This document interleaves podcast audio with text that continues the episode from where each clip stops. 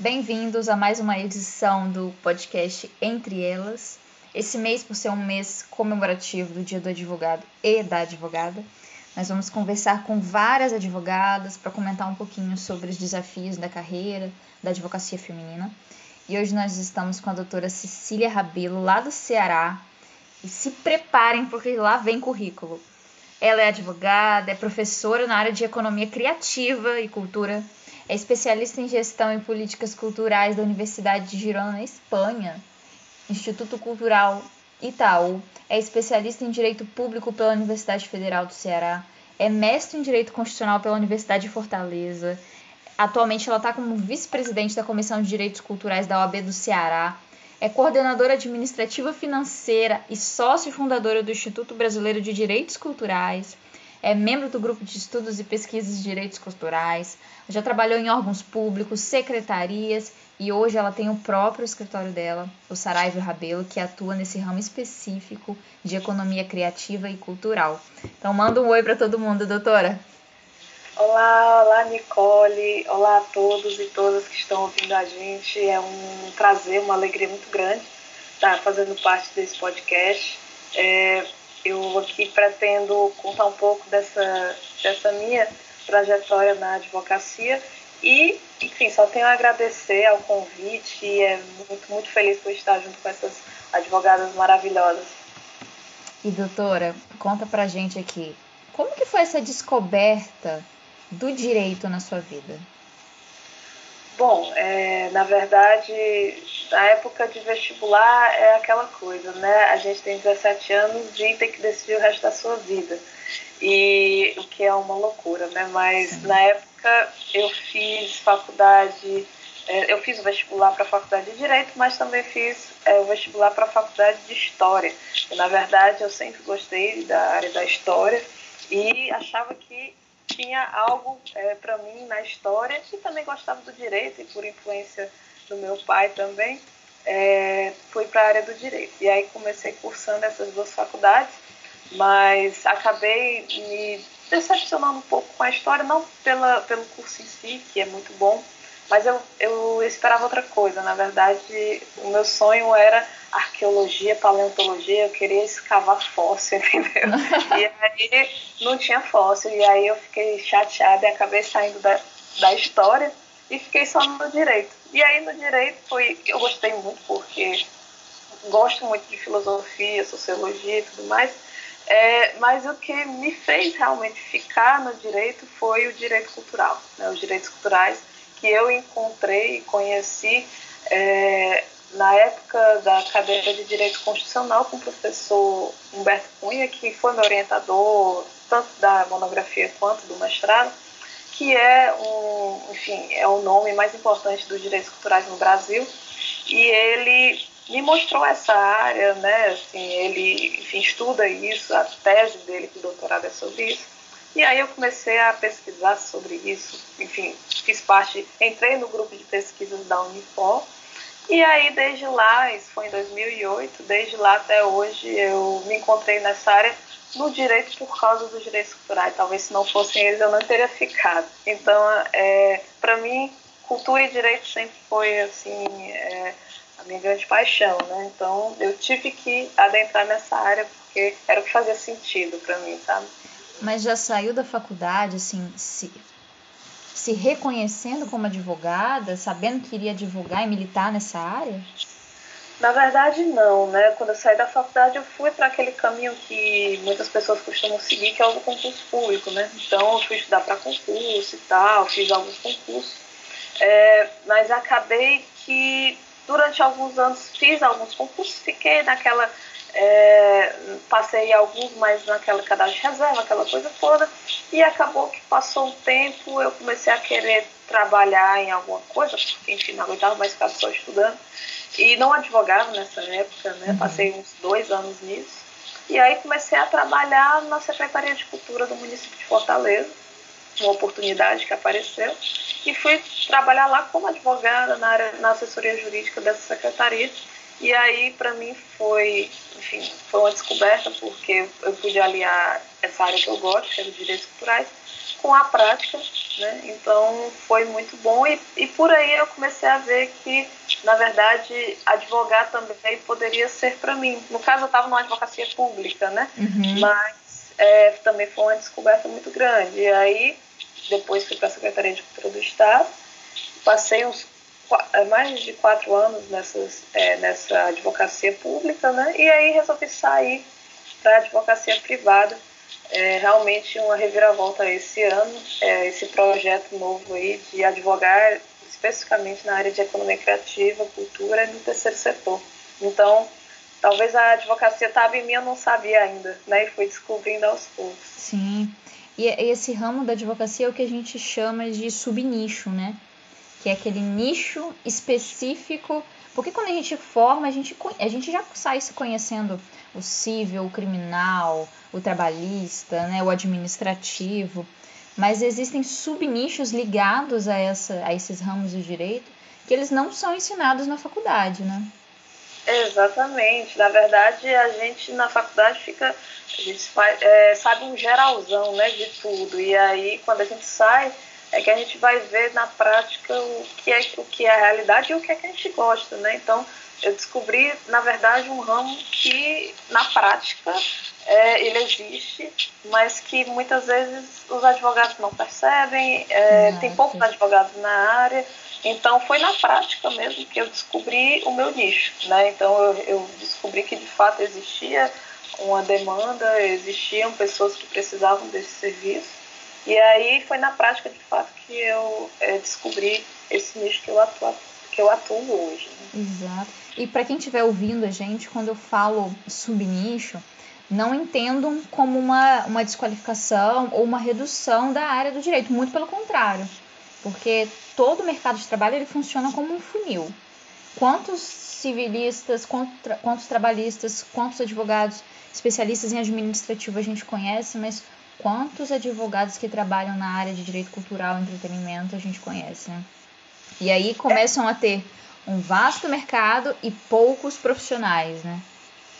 É, exatamente. Na verdade, enfim, até pela, pelo próprio avanço da tecnologia, que está substituindo vários, várias atividades do, da, da, da, humanidade e na advocacia também. Né? A gente Sim. vê aí robôs que estão fazendo peças jurídicas e tudo mais. É, o caminho parece ser o da especialização mesmo. Então, cada vez mais eu entendo que o nicho mesmo de mercado é o caminho. E aí você não vai, é o que chamam de do oceano azul, né? Que você Sim. vai naquele oceano azul ali que ainda está tranquilo, que, que existe uma demanda, lógico, você também não pode querer atuar em algo que não tem uma, uma demanda jurídica, mas se você percebe que tem uma demanda jurídica, você vai e você pode, inclusive, ter muito sucesso nisso. Aí, assim, pelo menos o que eu percebo é ah, rola um medo de, ah, não vou ter cliente, não vou ter. Não, quando você vai, de fato, conhecer o mercado e ver que ali existe uma demanda, você pode sim ir de cabeça, né, é, nesse mercado e acho que o nicho realmente, esse subnicho, né, ele é o caminho hoje para a advocacia. Aí a pessoa nada de braçada, né, no oceano azul. É, exatamente. E nesse mercado, já que a doutora atua nesse mercado tão específico, quais foram assim, as dificuldades mais enfrentadas no início da carreira?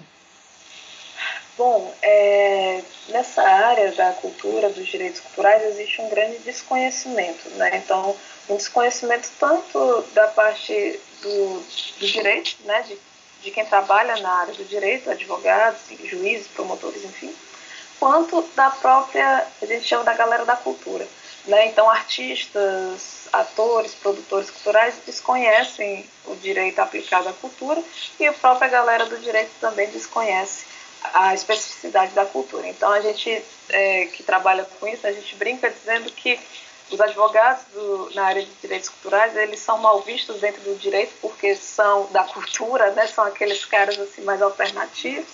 E uh, na cultura nós somos vistos como burocráticos, como certinhos, como a galera do direito. Né? Então, a gente fica num limbo aí. Mas a grande dificuldade que eu, eu percebo, na verdade, é um grande desconhecimento né, dessa especificidade que é do direito aplicado à cultura e também uma dificuldade, talvez, de fazer entender para quem trabalha com cultura, que o direito é importante. O direito regula é, relações, né? relações humanas. Então, onde tem relações humanas, o direito vai se aplicar e na cultura não é diferente. Então, produção de eventos, produção de shows, peças de teatro, cinema, é, design, arquitetura, enfim, a gente pode pensar em vários ramos. Existem demandas jurídicas, existem problemas, né? E o direito vai se aplicar. Então, às vezes a gente tem dificuldade de fazer entender, né, de um artista, às vezes entender que ele precisa fazer um contrato, que ele precisa entender qual é a relação dele de trabalho, que, enfim, todas essas questões jurídicas aplicadas à arte e à cultura, às vezes ficam um pouco incompreendidas, né, pela galera que trabalha nisso, e também no ramo do direito, né, para os advogados, às vezes fica difícil de dizer, de convencer que a gente realmente tem um ramo específico, que realmente isso é é, isso existe, né? Existe essa demanda e que o nosso trabalho de fato é necessário, né? Uhum. E teve alguma situação vivenciada nessa, em toda essa jornada dentro dessa, desse, desse ramo do direito que você sentiu não uma dificuldade, mas um menosprezo por ser mulher, por ser advogada trabalhando nesse setor? Assim, por ser mulher nesse setor, não. Assim, incrivelmente, a gente, pelo menos nessa área, são pouquíssimas pessoas que atuam, né? Eu não sinto essa, ainda não senti, né? Essa dificuldade por ser mulher. Na verdade, eu sinto um, um abraço mesmo, né? As pessoas recebem muito bem. É, me recebem muito bem na área da cultura e tudo, e não tive nenhuma dificuldade em relação a isso, mas eu entendo que é necessária né, a luta pela advocacia feminina, porque de fato ainda temos desigualdades estruturais, né? uhum. é, é, enfim, de diferença de salários e tudo mais, mas eu de fato ainda, assim, eu digo ainda porque eu acho que ainda pode acontecer, né? Não, não tive essa dificuldade, eu acho que pela cultura ser assim um ramo tão mais aberto, tão mais acolhedor. Acolhedor, né? É, eu sinto menos burocrático, menos formal, né? Então eu sinto realmente um acolhimento muito grande. E no, no, início da carreira, teve algum medo que você teve? Independente de, de saber que se, seria nessa área ou qualquer área, mas quando começou a advogar, teve algum receio da profissão? Ah, é o receio daquele receio de, ah, tem advogado demais, é, você é só mais uma, né? É, como é que você vai se destacar e tudo mais. É, essa, esse mar de gente, né? Como é que você vai se destacar no meio desse mar de gente? Acho que o medo maior era esse, né? Eu era, enfim, me formei muito jovem e aí o fato dessa, dessa às vezes a idade, a pouca idade, né, afeta nessa questão de um tal cliente, o cliente não te dá um respaldo, enfim. É, eu também sou professora, né? Então é, a, a, pouca idade também, por ser professora, é um, uma coisa que dificulta, né? Porque você geralmente dá mais valor à experiência, né? A pessoas com mais idade e tudo mais. Isso foi, realmente foi algo que, que me deu medo, né? Medo de chegar e dizer, ah, quem é aquela menina, né? Uhum. E aí, mas isso com o tempo e com a experiência, na verdade, a gente vai amadurecendo e vai vendo que, enfim, é, é a forma como você se posta, né? A forma como você se coloca que vai fazer a diferença, independente da sua idade, né? Independente de onde você vem. Eu acho que a forma como você se coloca, mostrando conhecimento, mostrando que você sabe do que você está falando, eu acho que isso faz toda a diferença. Sim. Mas assim, no início incomoda, né? Eu lembro que. Hoje eu já não ligo tanto, ou talvez eu, eu já tenha me, me enrijecido tanto, até nas respostas, porque é, às vezes a gente sentava na mesa de reunião, eu tenho uma sócia no escritório, né? é, às vezes nos em vez de falar doutora ou advogada, falavam meninas. Ah, falam com as meninas ali. Sim, sim, com ah. certeza. Eles, Acontece muito. É, é? Eles tentam, de qualquer forma, sutilmente nos desqualificar por sermos jovens, que eu também me formei nova, né? Eu sempre com a, ah, nossa, mas você é tão novinha já advogada? Como assim tão novinha? Eu me formei no tempo necessário.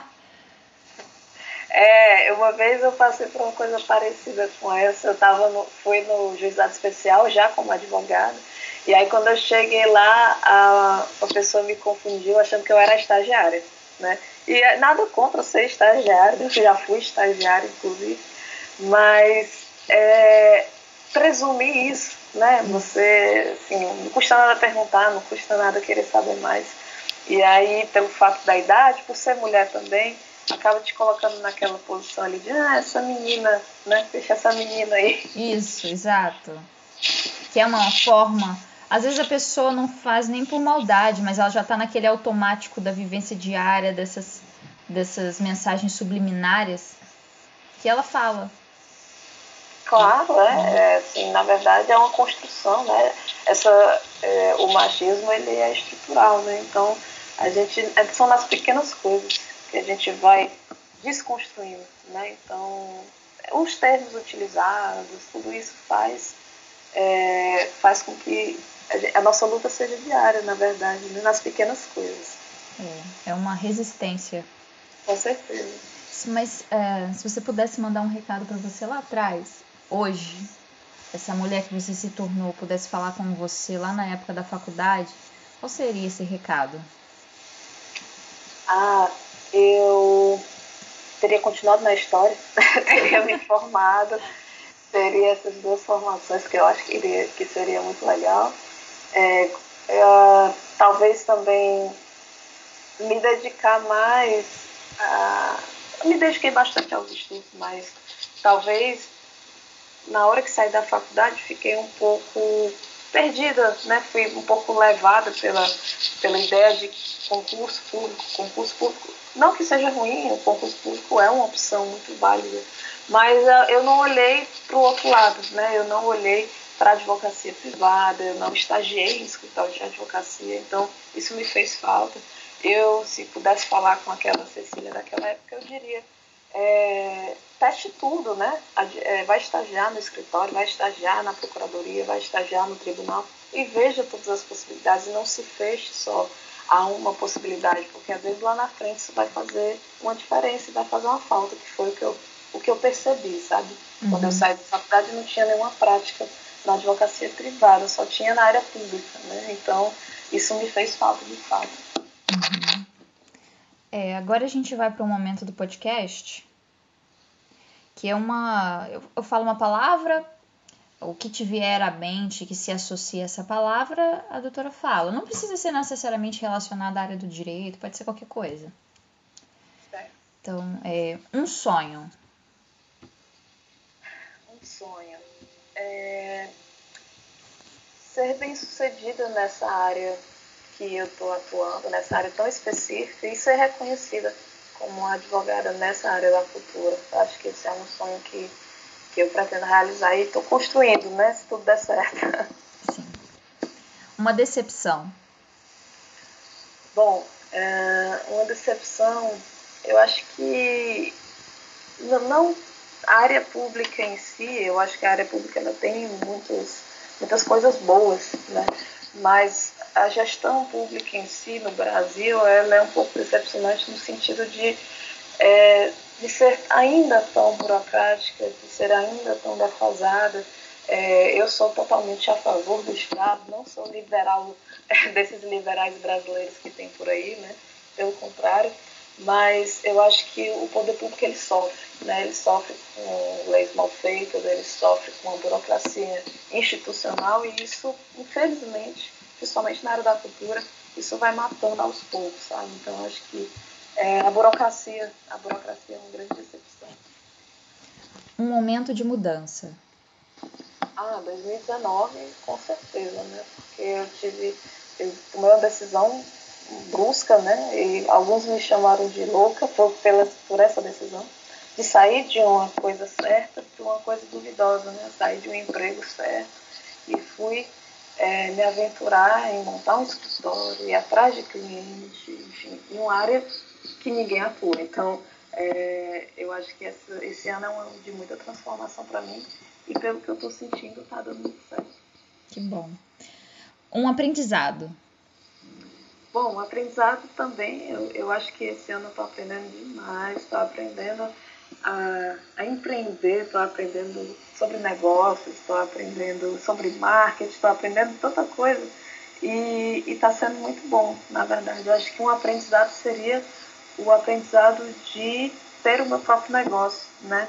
A advocacia como negócio também, né? Uhum. Na verdade. Eu acho que esse é um grande aprendizado. Um livro. Pode não ser do direito, né? É, não, não precisa ser do direito, não, qualquer livro. Ah, ainda bem, porque eu gosto muito de ler, então um livro para mim que é um livro que virou minha cabeça, que eu indico demais, é um livro chamado 1984, de um autor chamado George Orwell, e que é uma pancada, e que é, acho que é necessário e fundamental. É uma distopia, enfim, mas é algo que é aquele tipo de livro que a gente tem que ler uma vez na vida. Como é, como é o nome do livro, doutora? 1984. É, o nome do livro é 1984. Ele, na verdade, é uma distopia sobre o ano de 1984, né? Mas é uma coisa assim sobre um Estado autoritário, sobre um Estado controlador. É, é bem parecido com o que a gente está é. vendo na cidade. É isso que eu ia falar agora. Eu acho que eu tô vendo essa história. Eu acho que eu já li esse livro, sem ler então, esse livro. Então, é um livro que é de 1950, se não me engano, mas que é absolutamente atual. Então, acho que é assim, leiam. Depois a gente conversa. Leiam, leiam. Eu vou ler esse livro também. Maravilha. Agora, doutora, a gente vai para o momento que é um momento de palavra aberta, onde você passa o seu recado para essas advogadas, estudantes, profissionais ou qualquer outra profissional que esteja nos ouvindo, porque eu acho que as nossas experiências acabam sendo muito parecidas, independente de, de nós estarmos no mesmo ramo, né? Então agora o microfone é todo seu.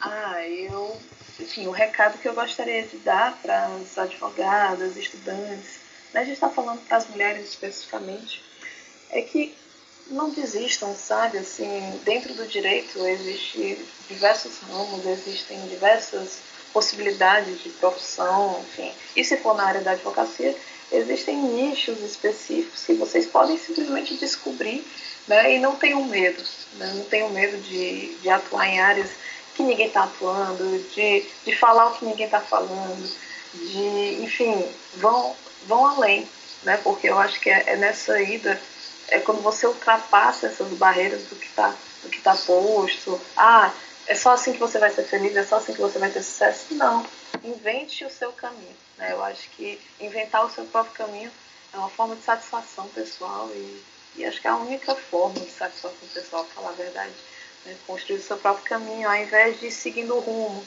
né, seguindo as pessoas de forma cega. Né. Eu acho que é um momento de olhar mesmo para dentro e pensar no que vai te fazer feliz mesmo, o que é que você pensa, é, o que é que você deseja ser como pessoa. E aí a profissão, ela é um aspecto da nossa personalidade, né?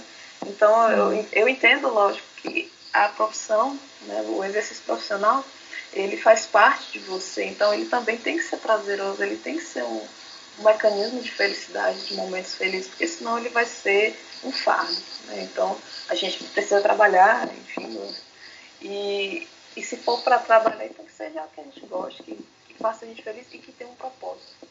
Propósito de, enfim, de colaborar com a sociedade, de fazer um mundo melhor, uma coisa bem utópica mesmo, mas é, essa é a realidade, fazer um mundo melhor através da sua profissão. Eu acho que isso é possível, eu acho que isso depende só da gente mesmo. Sim, e quando a gente descobre alguma coisa que a gente gosta, nós nos tornamos pessoas melhores também, né?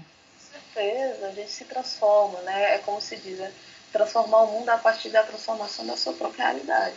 Eu acredito nisso e acredito que a transformação verdadeira ela é interna. Né? Então a gente começa na gente mesmo e, e é incrível como quando a gente se transforma, a gente transforma tudo ao nosso redor. Tudo. Literalmente tudo, doutora. Infelizmente, nosso podcast chegou no final, mas eu queria agradecer muito a doutora Cecília por participar desse podcast, é, representando principalmente o Ceará. É nóis! então, eu espero que vocês tenham gostado. Continuem acompanhando as entrevistas do Entre Elas, que vão acontecer agora nesse mês de agosto.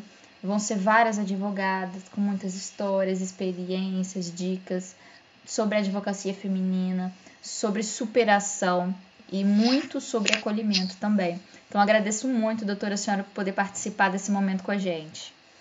Eu que agradeço, Nicole, muito obrigada. Obrigada a todas e todos que nos ouviram. É, compartilhem, é, ouçam as outras advogadas. Eu estou ouvindo todas, estou adorando, estou assim, aprendendo muito é, com essas experiências e eu só tenho a agradecer. Muito obrigada. Um beijo, doutora. Beijo. Acompanha o nosso podcast. Pode deixar. tchau, tchau. Tchau.